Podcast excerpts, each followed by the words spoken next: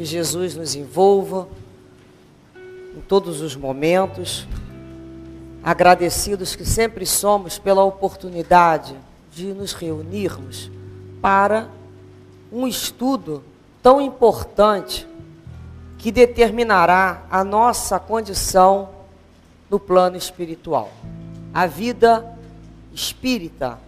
Como é que nós vamos estar, nos encontrar nesse novo plano? Algumas pessoas não querem falar sobre o assunto. Quando se fala da morte, que é a morte do corpo físico, o que, que elas dizem? Ah, não quero falar nisso não, deixa isso para quando chegar a hora, e eu não quero nem pensar nisso. Como se o fato de nós evitarmos algum assunto nos permitisse não vivenciá-lo. Apenas vai fazer com que nós vivenciemos sem o conhecimento, sem o raciocínio. E a doutrina espírita, ela na realidade é o facilitador dessa entrada de nós, quando encarnados, no mundo espiritual. Porque quando a gente se reúne, quando a gente fala da vida do espírito, quando a gente passa a ter a relação com o próprio plano espiritual através das comunicações, o desprendimento, a elevação dos pensamentos nos possibilita um ingresso na vida espiritual mais tranquila, menos abrupta do que aquele que foi colhido sem ter noção da onde está indo e da onde está vindo. São aquelas pessoas que não pararam para pensar o que, que elas estão fazendo aqui, da onde elas vieram e para onde elas estão caminhando. Então nós temos uma certeza que é a certeza da vida espiritual, é a vida verdadeira, é a verdadeira liberdade. E quando nós estudamos, quando nós conversamos sobre esses aspectos, é quando nós é como se fosse uma uma comparação assim. Eu sei que vou fazer uma determinada viagem. O que, que eu levo na minha bagagem? Vai ser de acordo para o local que eu vou me dirigir. Não é assim? Eu procuro saber qual é o clima daquela região, o que tipo de atuação eu vou, vou, vou encontrar ali. Então eu começo a escolher o que, que eu levo para melhor me adaptar àquela diferença que eu vou encontrar. Agora, se eu não paro para raciocinar o que, que eu vou botar nessa bagagem, eu sou colhida realmente pela minha própria ignorância. Quando a vida, quando Deus nos possibilita numa encarnação o conhecimento da doutrina espírita. Então a doutrina espírita é sim um facilitador do desprendimento né, do espírito na hora da morte, possibilitando a ele o ingresso na vida espírita de uma forma mais consciência. Não só há um facilitador para a minha vida, como me oferece meios de ajudar o desprendimento de outros. Porque quais são os meios? Quando eu entendo o valor da prece como uma magnetização espiritual, que termina, que desenfaixa o espírito da carne, eu utilizo a prece na hora próxima a um, a um espírito moribundo. Como assim a evocação daquele espírito quando ele se encontra ainda em estado de perturbação. Então a doutrina espírita, além de me facilitar, me ensina meios que eu possa utilizar e disponibilizar para o outro que sente uma dificuldade. Às vezes a gente pensa assim: Fulano morreu, ah, agora não podemos falar dele. Ele virou santo, não é assim que a gente fala? Morreu como se tivesse feito uma passagem e se transformou numa pessoa com conquistas que não tinha aqui como encarnado. Essa ideia a doutrina espírita vem buscando destruir através do estudo. A morte, a vida é uma continuação. Se planta, se colhe, se planta, se colhe. Sempre, isso é ininterrupto. Estamos sempre aprendendo, quer encarnados, quer desencarnados. Então nós aprendemos que o verdadeiro responsável da vida, a consciência, é o espírito. Espírito é o Senhor, né, imortal. É o desejo, é a vontade. Junto a esse espírito, para ele vivenciar no planeta do qual ele necessita viver as suas provas, colocar em prática tudo aquilo que ele estudou no plano espiritual, tudo aquilo que ele determinou vencer das dificuldades dele, ele necessita de um veículo. Que veículo é esse? É o corpo físico. Então, o corpo físico é o veículo pelo qual esse Senhor, né, que é o nosso espírito imortal, vai se dirigir, vai colocar em prática tudo aquilo que ele necessita para a sua evolução. Só que entre o espírito e o corpo físico tem-se um elemento intermediário. O elo, o laço que liga o espírito ao corpo físico, que nós chamamos de perispírito. É o envoltório da alma. Ele é o laço que une o espírito ao corpo físico.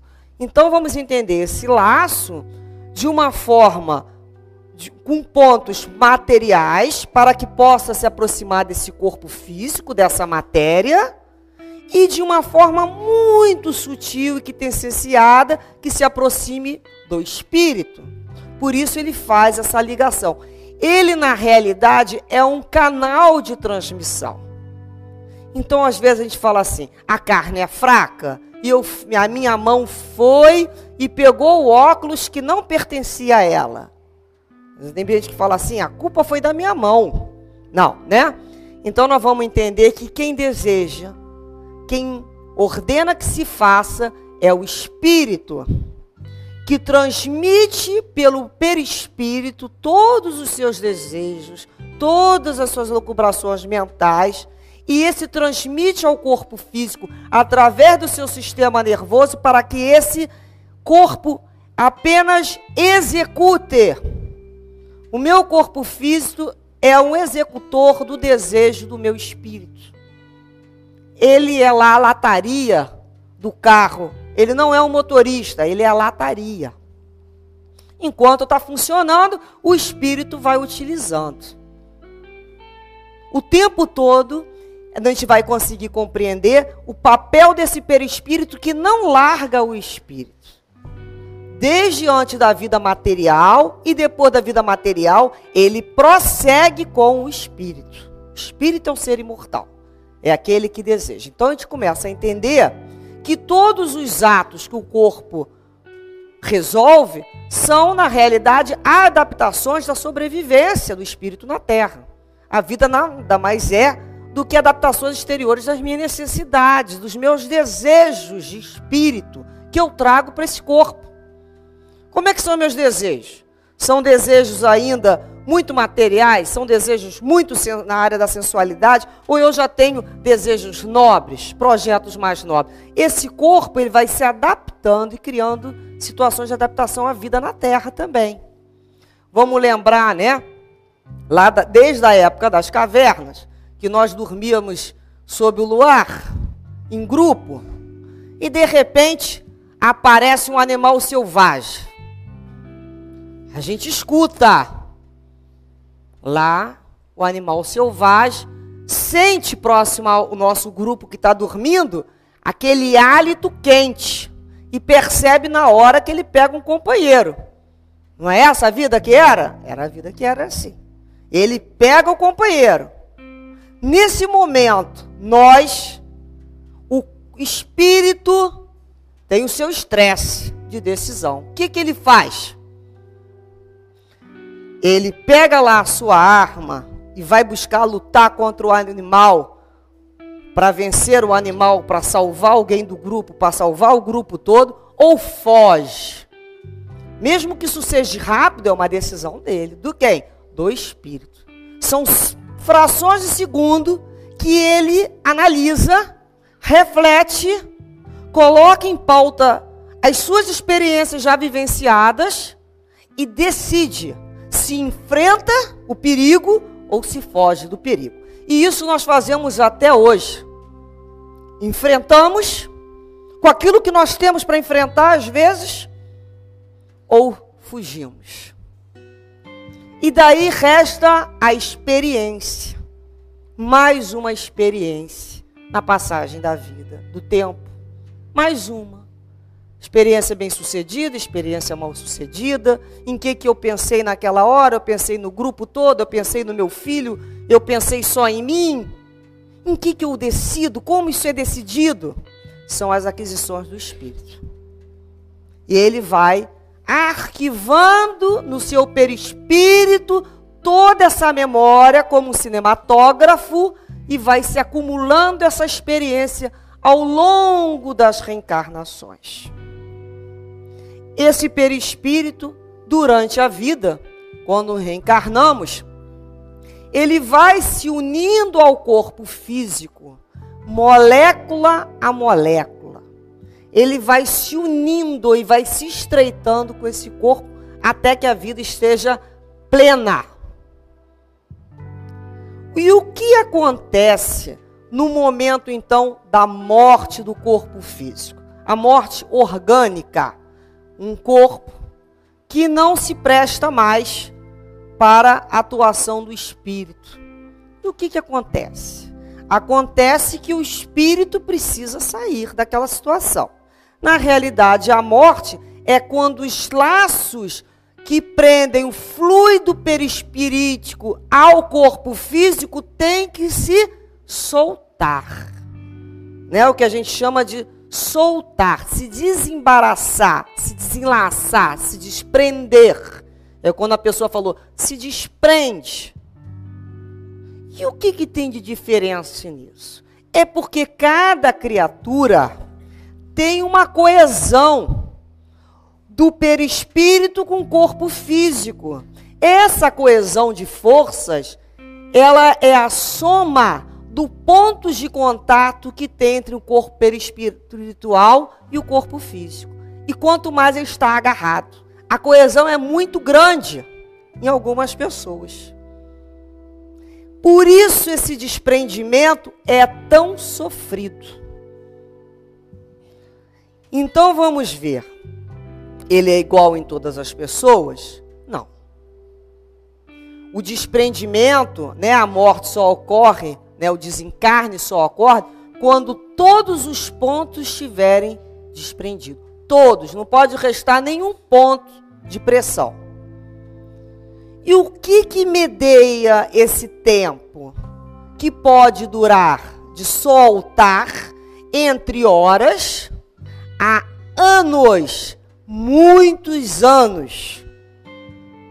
Podemos chamar esse período que o espírito vive de um período de perturbação. Ele entra nesse período de perturbação até que ele esteja completamente, o corpo perispiritual completamente solto. E o que vai, a causa que vai definir esse tempo é o estado moral do espírito seu estado moral, seu senso moral. Então, aquelas criaturas do qual são muito apegadas à matéria, a uma vida muito sensual, existe uma afinidade muito grande com, a, com o corpo. E o que, que acontece na hora do desencarne? Ela prende, ela não se permite soltar no movimento que fala assim: espírito foi, né? Inspira, solta e vai. Ele faz ao contrário. Como ele tem uma afinidade muito grande com as coisas da matéria, ele receia a vida do espírito liberto, ele se prende, ele se a coesão é muito forte. Então esse tempo será de muita dor. Já em outras criaturas que desde que vivas pensam numa atividade intelectual, desenvolvem já o seu pensamento mais elevado, as questões morais, e já raciocinam sobre a vida espiritual com as suas aspirações, com os seus projetos, desde encarnado já começa o processo de desagregação desses laços. Já começa a soltar, já começa a vestir um desapego.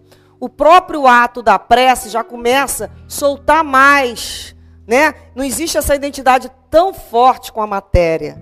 E nesses casos, nesses, nesses espíritos, a coesão ela é quase nula. E o que, que acontece na realidade? Ocorre de uma forma muito natural, como se fosse um fruto soltando do caule. Naturalmente, ele se solta e vai. Ele não tem a sensação da prisão. Então, em todos os espíritos que são pesquisados, nenhum, nem dois não passam pela mesma situação.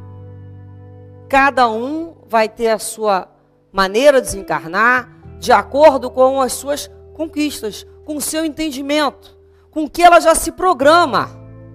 A gente começa a entender que é o espírito que tem que estar bem elucidado para saber o que, que ele faz em determinadas horas. Não é o corpo, é o espírito que já vence o corpo físico e, e sabe da certeza da vida futura. É quando ele sabe o que, que ele vai encontrar, ele já estudou, ele já ouviu relatos. Ele começa a se evangelizar enquanto encarnado. Ele não se deixa para preparar no dia e na hora. Porque não existe ninguém que possa fazer o trabalho que cabe a mim. Então ninguém pode me dar uma extrema unção e me garantir nada. É que alguém vai me garantir aquilo que eu não, que eu não produzia. Do qual eu não me dediquei, aquilo que eu não planejei, que eu não programei. Cadê meu livre-arbítrio? E para onde é que eu vou? Eu vou de acordo com meus pensamentos. Da mesma forma que eu procuro aqui solucionar e conviver com aqueles que me são afins, não é assim que a gente faz na vida? O resultado das minhas necessidades. A vida nada mais é do que uma adaptação exterior das necessidades do meu espírito. Eu vou adaptar. E às vezes fica torto porque não funciona muito. Então a gente vai adaptando até aprender, né, a se localizar onde está. Eu busquei no livro é, A Crise da Morte, do Ernesto Bozano, ele faz uma série de pesquisas e encontra alguma, alguns pontos em comum. Apesar que cada espírito desencarna de uma maneira, como nós falamos, ele encontrou algumas consequências comuns nos espíritos, nas circunstâncias. O estado de perturbação, todos vivenciam esse estado de perturbação, imaginam ainda estarem vivos e muitos ficam surpresos por não serem vistos nem ouvidos. A visão panorâmica da vida toda passando no átimo, terem sido acolhidos no mundo espiritual por espíritos de familiares, de benfeitores e de amigos e passar por um período de sono reparador, dependendo de cada necessidade, conforme a dificuldade que o espírito encontra para se adaptar às novas condições. O que, que é isso, esse sono reparador? Então, isso tudo vai depender sempre da condição moral de cada um. Olha mais uma vez como é que é importante nós buscarmos conhecer a lei, não somente acreditar. Ah, eu acredito que tenha mundo espiritual. Ah, eu acredito que os espíritos são agrupados por afinidade. Tudo bem. Uma coisa é acreditar, outra coisa é compreender e fazer o trabalho que eu tenho que fazer comigo, cada um consigo, para se adaptar às novas circunstâncias. Essa é a diferença. Porque acreditar, a gente pode acreditar, Entender no sentido intelectual, também eu posso entender. O problema é vivenciar aquilo na prática, na hora da dor. Como é que a gente se vê ainda nas nossas, nos nossos instintos mais selvagens? É ali que a gente se conhece. É ali que a gente tem chance nessa encarnação de falar: olha só como é que eu reagi a essa situação. Olha só, eu não conhecia, eu não sabia que esse vulcão estava lá dentro em tanta atividade. Porque enquanto ninguém está nos perturbando, enquanto a vida corre com sol, saúde, trabalho está tudo direitinho, filho não dá problema. Eu sou uma belezura.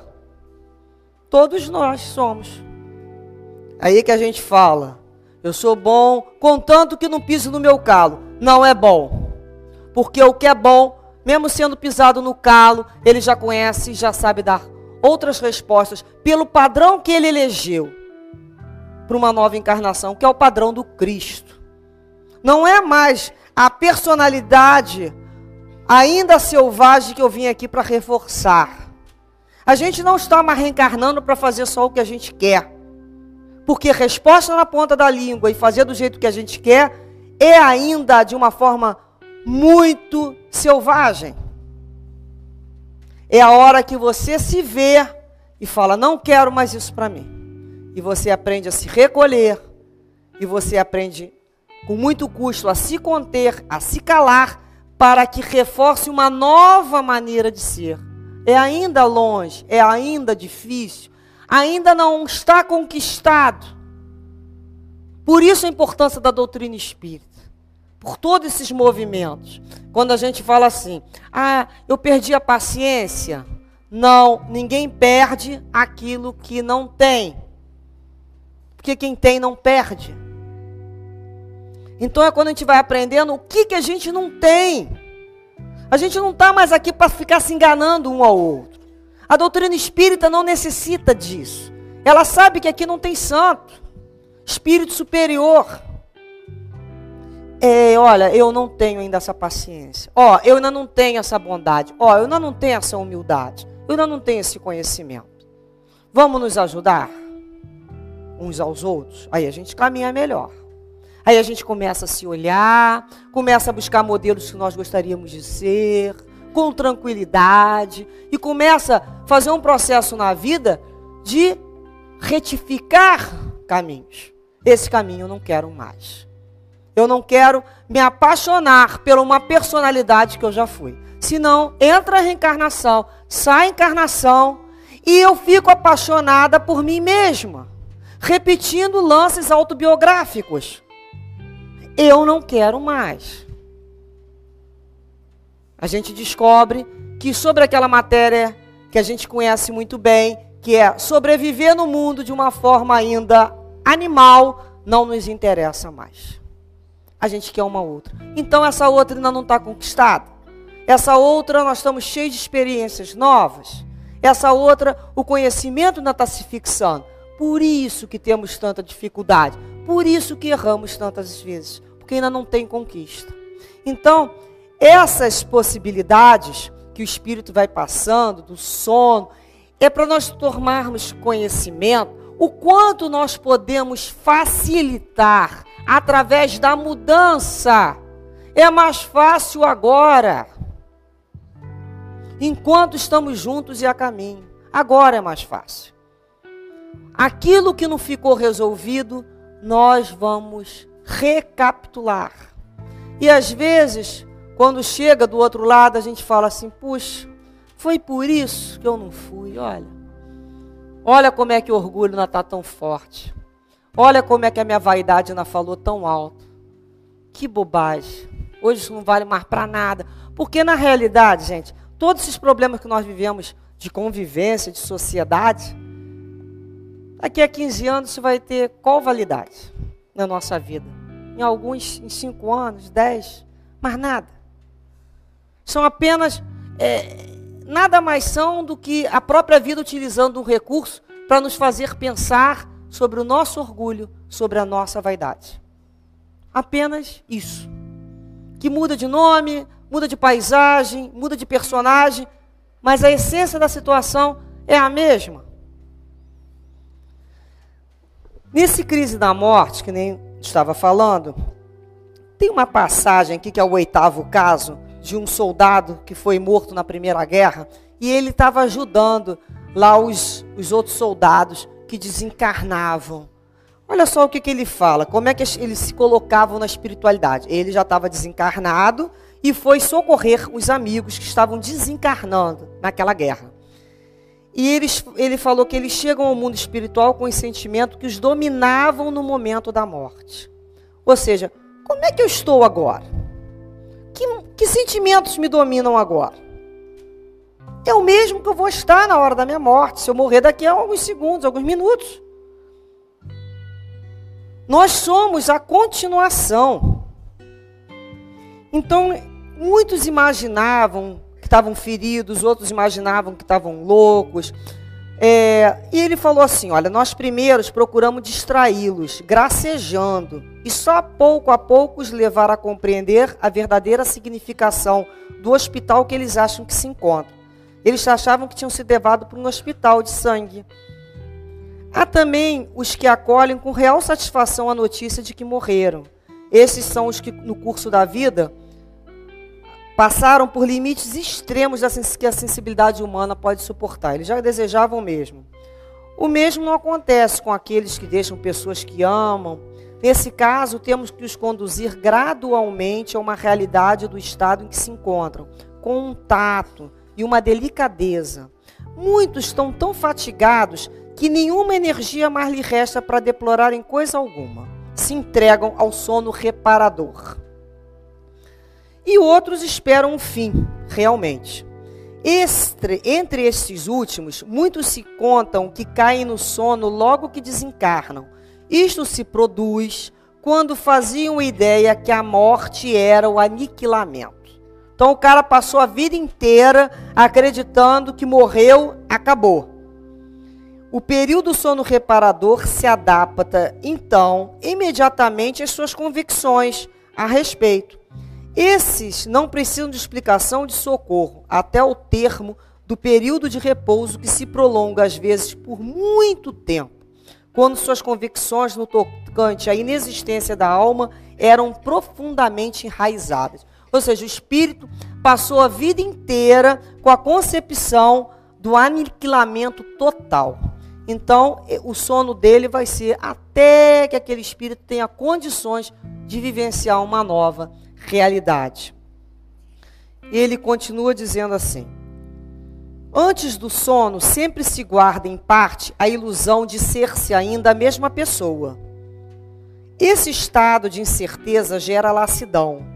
O espírito ressente a necessidade de repousar, de dormir e cai, afinal, adormecido.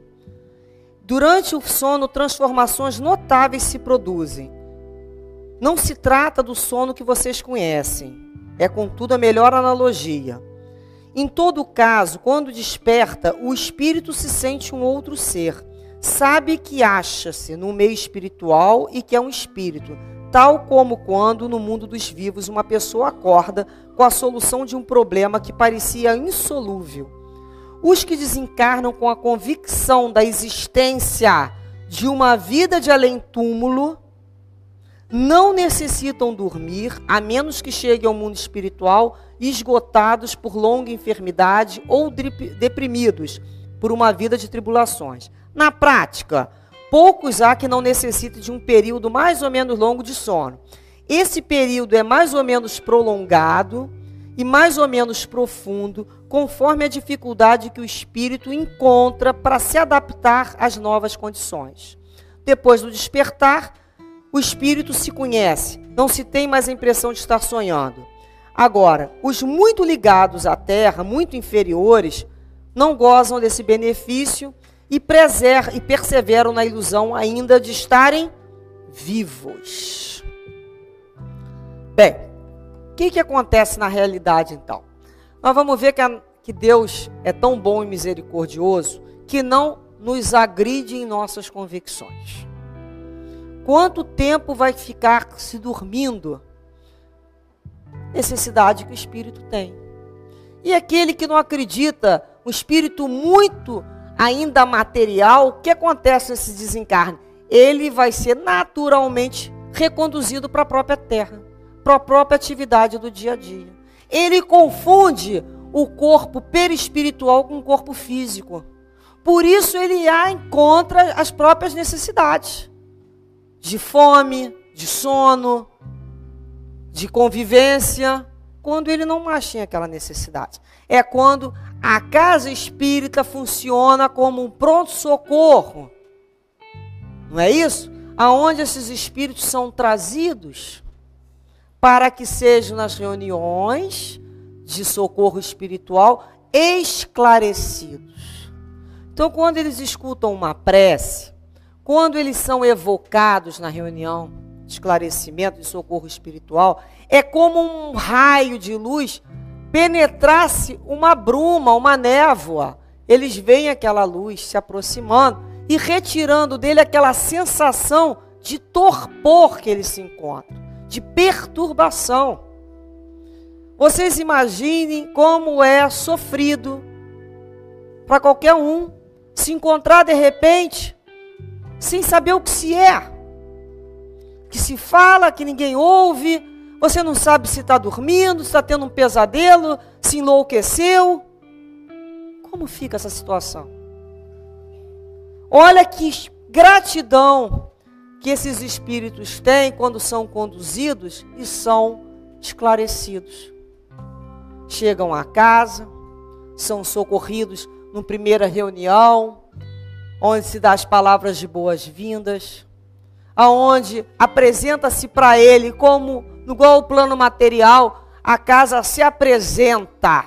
O que, que é a casa se apresentar? Mostra, olha, aqui nós temos esse tipo de socorro, meu filho. Você vai ser tratado, você vai ser levado para um hospital. Ainda tem que ser feito tudo com muito tato, como aqui no livro foi relatado muito tato, muito cuidado, levando por analogia, sim, para que ele possa compreender. Não é o fato daquele espírito ter desencarnado que ele compreendeu, não, ele ainda está muito próximo à matéria. A compreensão dele é vias materiais. Por isso a necessidade de ser traduzido por via fala humana. É onde ele vai registrar ele entende o pensamento, mas ele não registra ainda. Ele não está adaptado às novas mudanças, digamos assim. Então ele vai ser esclarecido. Quando eles sabem que desencarnaram, aquilo se vai num átimo na maioria dos casos. É tranquilo. Eles já percebiam. Outros não. Outros já estão presos ao ciúme de ter largado alguém, aos desejos de vingança, de não perdoar, às posses materiais. Então, um orientador, vai mostrar para eles, da mesma forma que aqui nós aprendemos da necessidade de desapegar, do que, que realmente é nosso, são apenas nossas conquistas morais, as conquistas afetivas, que o resto era da vida e fica na vida. Que não se tem mais essa necessidade de compartilhar dos fluidos materiais. E o que, que espera para esse espírito? É colocado à disposição dele cursos, né, para que ele aprenda como a gente, que a gente que estude, locais que eles possam trabalhar, se apenizar com a casa que possam ter a vida deles de decisão. Mas principalmente foram acolhidos pela casa. Qual local que se acolhe um espírito? A casa espírita. Muitos foram nas suas religiões e não foram ouvidos. Eles chegam aqui relatando que foram nas suas religiões, nas suas casas chorando. Então, quando eles conseguem ser novamente direcionados, descobrem, né? Aí eles passam a fazer as escolhas deles. A faculdade é desperta. Então é quando se pergunta como é que é as faculdades e percepções do espírito na vida espiritual. É relativo? É relativo pelo grau pela conquista que esse espírito tenha feito. Muitos não sabem absolutamente nada. Não sabem nem que já pertencem ao mundo espiritual. E outros passam a recobrar toda a sua faculdade, as suas potências são despertas, que estavam em estado latente, adormecidas, de acordo com as vibrações do planeta que estamos aqui, Terra. Ao sair dessa situação, elas se abrem em amplitude. O espírito passa novamente a ver o seu banco de dados.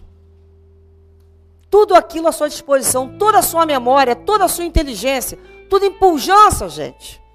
É a liberdade, é a vida. Não é mais eu me relacionar com a vida pelo que eu vejo, pelo que eu ouço, pelo que eu toco e pelo que eu sinto na boca. Não. eu vou enxergar por todo o ser. Eu não vou depender mais de perna. Eu caminho com a força do pensamento. Eu vou aonde meu pensamento me direcionar. Não temos mais a situação da gravidade, não temos mais o bloqueio das paredes. Eu vou para onde? Para onde é que eu vou? Eu vou para o meu grupo, né? Nós vamos ser os recém-nascidos.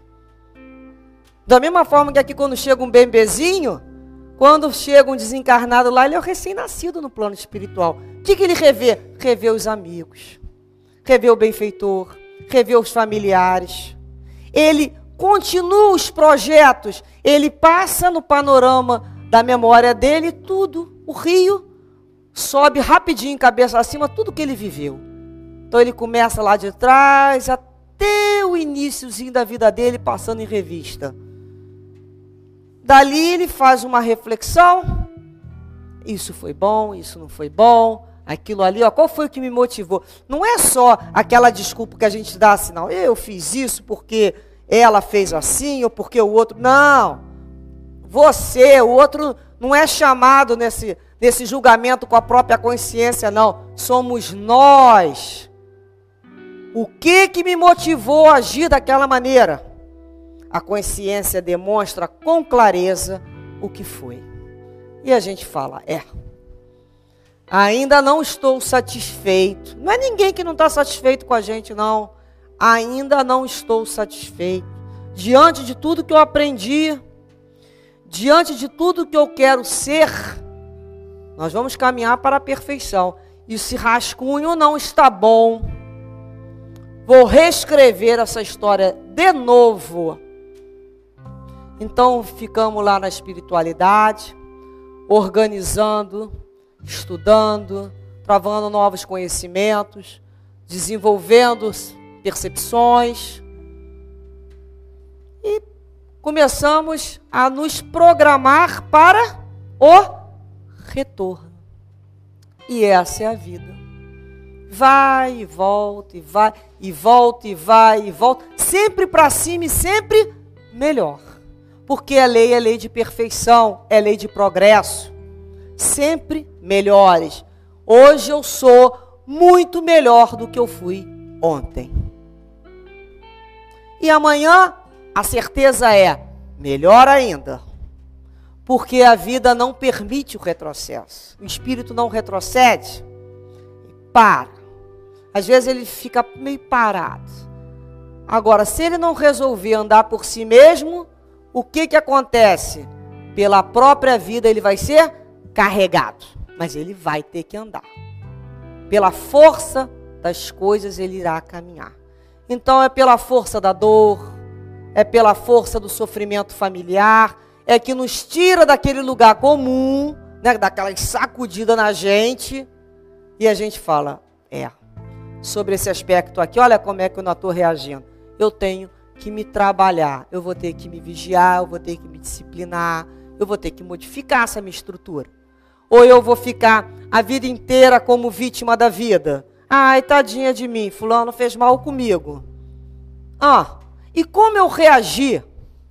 Qual foi o padrão que eu escolhi? Eu escolhi reforçar a personalidade ainda instintiva ou já tive condições, igual aquele lá no na pré-história, enfrentar de uma outra maneira.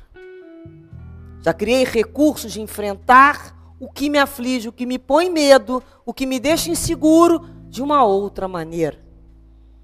É o que a gente sempre questiona. Já mudamos? Porque as situações vão sempre repetir. É sempre o mal que se aproxima e que nos diz: ou foge ou enfrenta. Enfrenta de que maneira agora? Com o mesmo padrão, porque é insanidade esperar resultados diferentes quando se age da mesma maneira. Eu quero resultados diferentes na minha vida. Então eu tenho que modificar os padrões. Então, da mesma forma que o espírito aqui é esclarecido para mudar o padrão, nós estamos a, tendo a oportunidade, desde já, de envidar esforços né, para nos transformar. Fazer esforços como a doutrina, como Kardec nos ensina. Quanto ao conhecimento, então nós já vimos que cada espírito tem o seu arcabouço moral, né? o que ele foi aquilatando, no, foi guardando na sua memória desde a sua vida, o seu início da sua vida. Ele é o resultado das suas experiências, de como ele se saiu. E como é que aparece isso? Através do perispírito. Né? O perispírito, ele é como se fosse esse arquivo. É o arquivo do espírito. Ali está gravado tudo.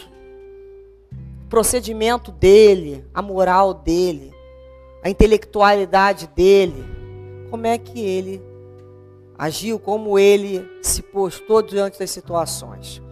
E conforme esse espírito vai reforçando a personalidade material, esse perispírito fica como? Opaco, matéria mesmo. Espírito é muito, é quando a gente fala assim, nossa, o espírito se apresentou muito materializado. Você parece que roça próximo do espírito, você sente roçar a proximidade dele. Quando ele se aproxima, que vibração, que perfume ele traz? Ainda, né, do desequilíbrio, ainda do mal-estar próprio daquele que ainda se encontra naquele estado. É quando a gente, né, entra na, na nossa prece e busca auxiliar aquele espírito que está necessitado. Quando é um espírito que busca é, se afinar com os pensamentos elevados, com uma vida moral nobre, como é esse espírito? Como é esse, essa camada de perispírito? Ela vai ficando cada vez mais diáfana, vai ficando cada vez mais transparente.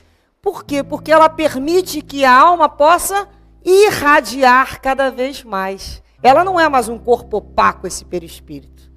Ele é translúcido. Ele é belo. E essa alma pode irradiar. É quando Jesus falou: que brilhe a vossa luz. De acordo com esse perispírito, ele vai se preparando para frequentar outros grupos, não só mais a Terra. Às vezes a gente lembra daquele cartão magnético do banco, né? Aquele cartão magnético que a gente tem do banco, só entra no meu banco e só com a minha senha. Eu não consigo, com aquele cartão magnético, entrar no banco do outro. Não deveria. E sacar a vida do outro. Da mesma forma, é o meu perispírito.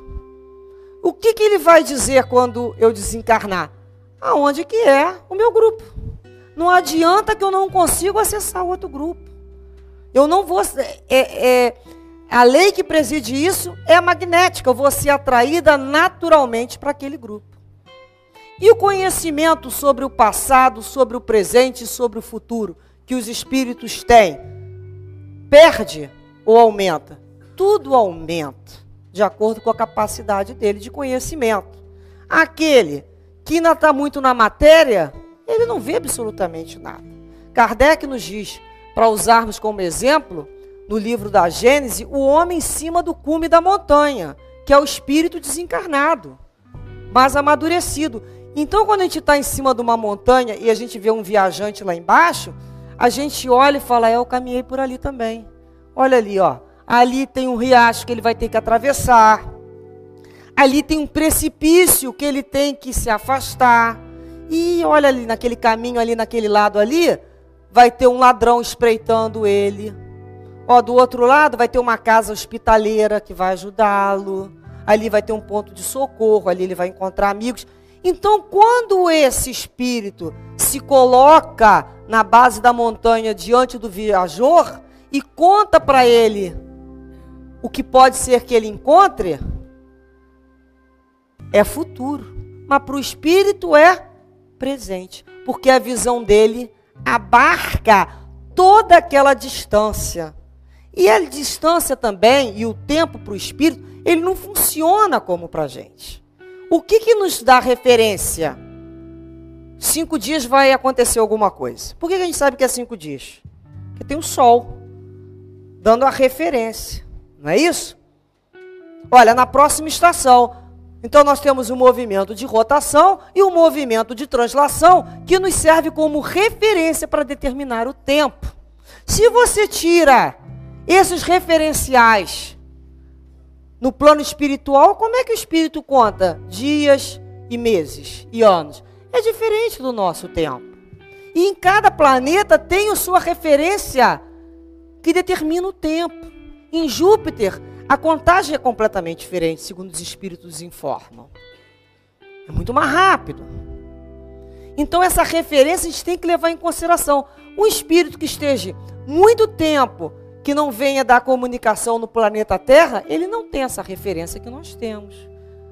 Lógico, aqueles que estão mais, a, mais próximos, oferecendo mensagem sempre, são espíritos que encarnam vez por outra no planeta. Então isso para eles fica mais fácil. Mas mesmo assim a condição de tempo é outra. Quantas vezes o Dr. Herman nos falou, olha, espera que daqui a um tempo essa situação melhora. Breve tempo. Quanto que é breve tempo? É hoje ainda? É semana que vem?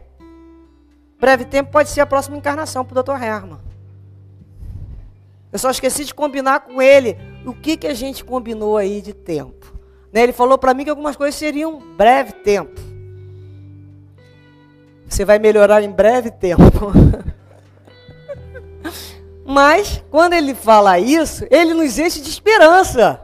E como eu quero que o breve tempo seja amanhã, eu já durmo até melhor. Não é assim que a gente faz? A gente vai vivendo de uma forma melhor, em breve tempo. Né? Estude, e com o tempo você conseguirá. Nossa, eu estou estudando, mas eu acho que não aprendi foi estudar também. Então a questão do tempo é esse diferencial. E eles podem responder para a gente esse passado, esse presente, esse futuro?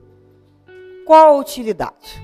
Em primeiro caso, em qual a utilidade? Os bons espíritos não saem respondendo tudo.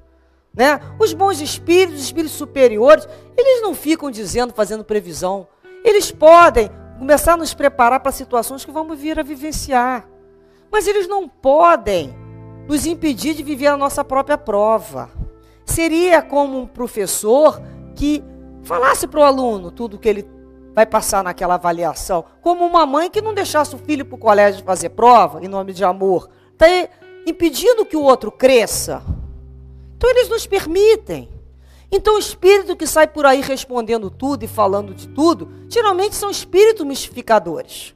Aquele que elogia muito, que garante que daqui a dois anos vai acontecer. Cada um encontra aquilo que procura.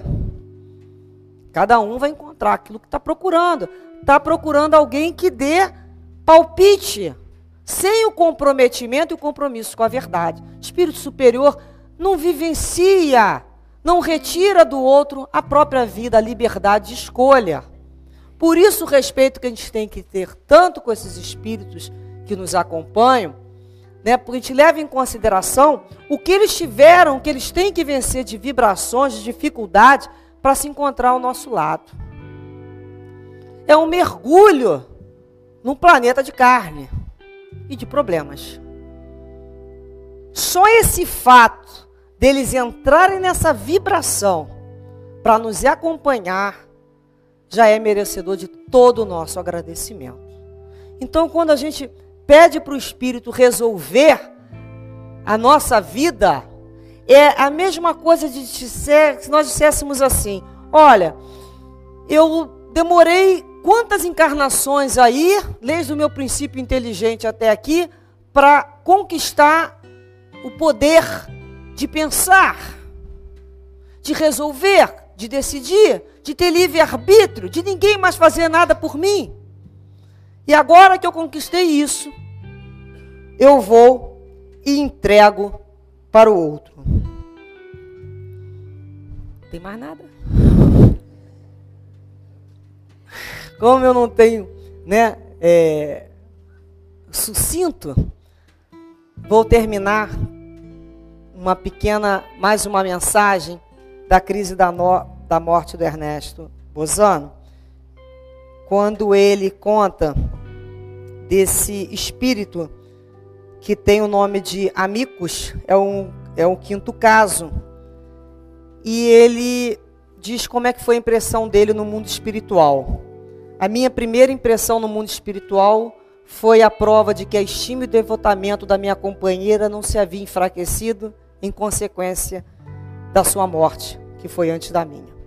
Primeira coisa, eu descobri que as ternuras e os afetos vieram me buscar. A morte não pode suprimir a afeição nem impedir a reunião das almas que se amaram na terra. Uma das primeiras descobertas também que fiz depois da morte foi a de mim mesmo.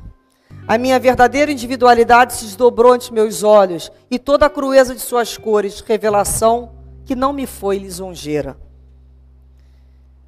E ele fala que operou-se o pleno despertar da consciência. O morto renasce então para uma existência nova e começa a exercitar sua atividade em um novo meio.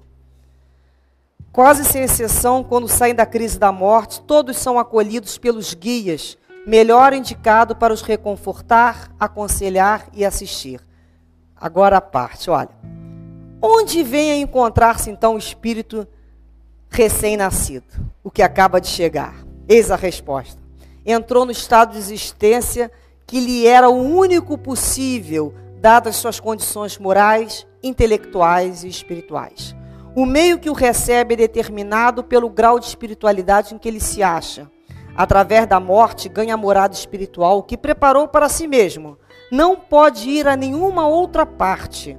São as suas qualificações espirituais que o fazem gravitar com uma precisão infalível para as condições de existência que correspondem matematicamente a seus méritos e deméritos. A grande lei de afinidade regula o processo que é inexorável. O homem, depois da morte, vai para o meio que para si próprio preparou. Não poderia ser de outro modo. Juntam-se aos que se assemelham, gravita para legiões espirituais, entre as quais se achará inteiramente à vontade, como o seu próprio meio, como em sua casa. Em outros termos, o espírito desencarnado, por efeito da lei benfazeja e justa da afinidade, graças à qual cada um atrai o seu semelhante, gravita para o meio único que se pode adaptar às suas condições de evolução espiritual, de elevação moral, de cultura intelectual, conforme ele próprio as criou pela sua atividade terrestre. Vai para onde tem forçosamente que ir. Portanto, ninguém aqui alegue, nenhum de nós pode alegar desconhecimento vamos para onde forçosamente temos que ir. Que paremos então um pouco mais dessa vida corrida e passamos a dar atenção ao que realmente importa. Para onde vamos? E vamos passar a escolher com consciência para que mais tarde não falemos que não sabíamos, que ninguém nos avisou. A espiritualidade não avisa, nos avisa sempre Provas e mais provas irrecusáveis do plano espiritual nos chegam sempre. Basta aqueles que têm ouvidos de ouvir e olhos de ver. Que Jesus, então, nos envolva a todo. A todos nós que temos o compromisso com Ele, a vontade de segui-lo, a vontade de se melhorar para poder realmente fazer parte dessa falange de trabalhadores que essa casa conta. Que possamos sim dizermos assim com muita vontade e determinação: chegaremos lá, apesar dos esforços e dos sacrifícios, juntos e unidos. Que Jesus nos abençoe nesses propósitos de crescimento. Graças a Deus.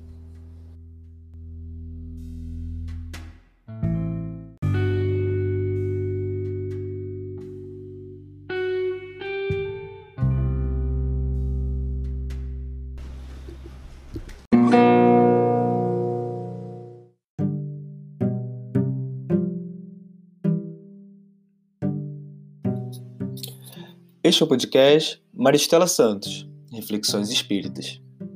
Buscamos compartilhar reflexões sobre os ensinamentos e mensagens de amor e consolação da nossa querida doutrina espírita. Nesse podcast, desenvolvemos dois programas principais.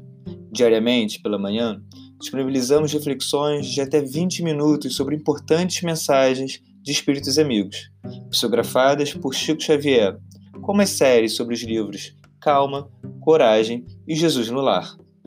E toda quarta-feira divulgamos uma palestra espírita, gravada ao vivo sobre os mais variados temas espirituais. Os episódios podem ser acessados no Spotify, Google e Apple Podcasts e nas principais plataformas agregadoras. Assim como assisti-los em formato de vídeo no nosso canal no YouTube, Maristela Santos, através do link na descrição do episódio. Esperamos que esses estudos possam te fortalecer e fazer companhia nesse período.